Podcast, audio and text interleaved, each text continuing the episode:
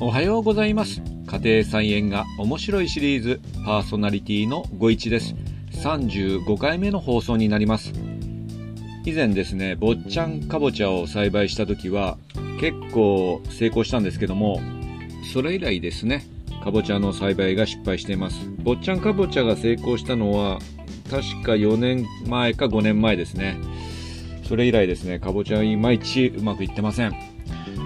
で、なんでかっていうと、原因は、あの、分かってまして、つるがですね、もうね、四方八方に伸び放題になってですね、全く構うことができなくて、人工授粉もできなくて、結局、蓋を開けてみるとですね、最後は1個か2個ぐらいしかなってないという事態になってます。で、去年はそうめんかぼちゃ1個もなってませんでした。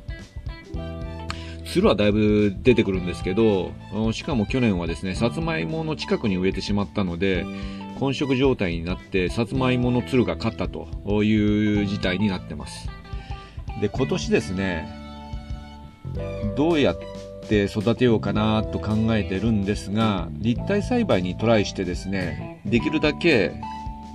えー、手間をですねかけていきたいなと思っています。でどんな風に栽培してるかの考えを説明します。まずですね一番長い支柱、これ1.8メートルあるんですが、これをですね、5メートルの長さの畝に、合計ですね、6本程度垂直に立てまして、えー、長方形、長細い長方形にしますと。で、この周りをですね、えー、横にもですね、支柱を這わせて、まあ、櫓状にしてですね、ぐらつかないようにします。そしてきゅうりネットを這わせます。それであのかぼちゃ最終的にはつるがすごく伸びてきますので苗はですね2本用意しようかなと思ってます。結局種からね苗作ってたくさん作っちゃったらですねそれ全部植えたくなるんですが心を鬼にして2本で勝負したいなと思ってます。であとですねえー、っと、この苗が最初はちょろちょろなんですけども、最終的には非常に長いつるになってきますので、螺旋状にぐるぐると這わせていこうかなと思ってます。で、ここまではですね、頭で考えるのは簡単なんですけども、意外とそうめんかぼちゃですね、まあ、かぼちゃ類全般なんですけども、課題がありまして、僕にとっては難易度が高い野菜です。で、3つ大きな課題があります。まず、ウリハムシ対策。で、2つ目に人工授粉。3つ目に誘引ですね。それぞれ詳しく考えて、えー、どういう対策をしていくかということを話したいと思います。一番のウリハムシの総攻撃なんですけども、最初のうちはですね苗がちっちゃいうちはあんどんとかで大丈夫なんですけども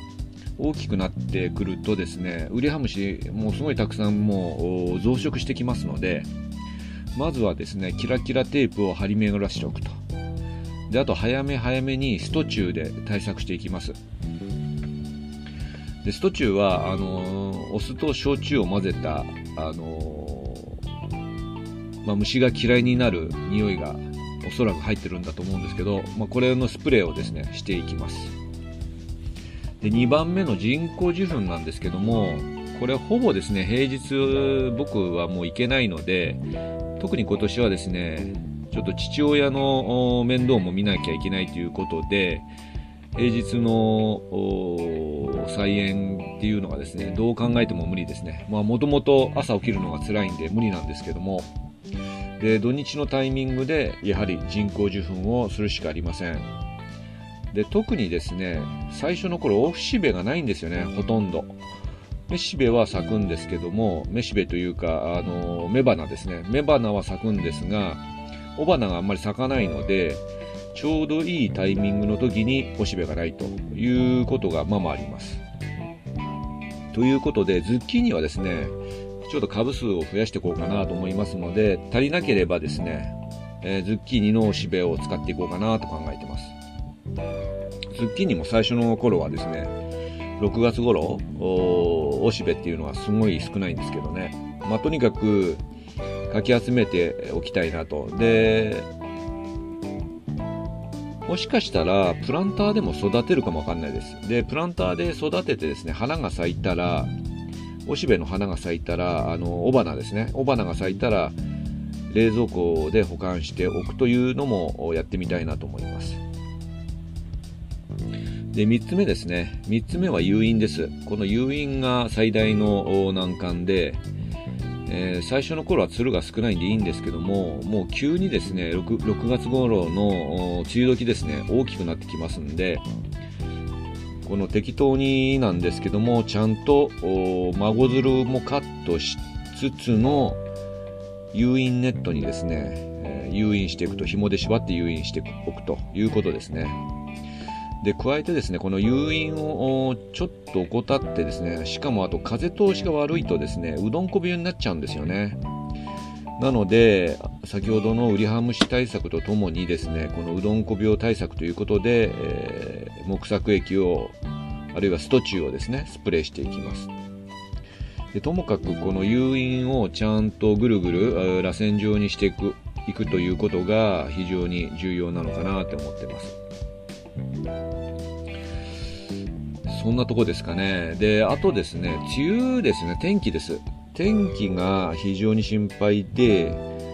えー、昨年は土日とか休日になると雨になっててですね、あんまりあの菜園に行くということができなかったタイミングが非常に多かったんですけども、梅雨の時ですね、土日にも雨降っちゃうとですね、えー、次1週間置いて2週目に行くとですね、もうとんでもないことになってしまうのはもう、一目瞭然というか想像するとすぐわかることなんですがこればかりはですねちょっとどうしようもなくてもしかしたらえー、っとザーザぶりでなくてですね軽い小雨でしたら、えー、菜園に行っちゃってですねカッパ着て誘引作業だけはやっておいてもいいかなと思ってます。でともかく梅雨時の乗り越えが大変ですね。心配ですね。誘引作業あとうどんこ病ですねあと誘引ですねここら辺が天気次第というところになってきますで今年はですねどんなに天気になるか本当にこればかりはですねお天道様にしかわからないんで、えー、まあ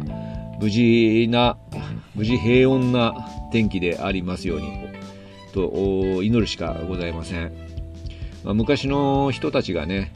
そういう天気の神様とかね、えー、雨乞いとかやってましたが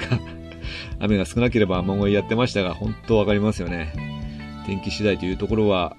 あのー、昔も今も変わらないかなと思います。あ、ハウスをやってる場合は、その台風ではなければですね、大丈夫なんでしょうかね。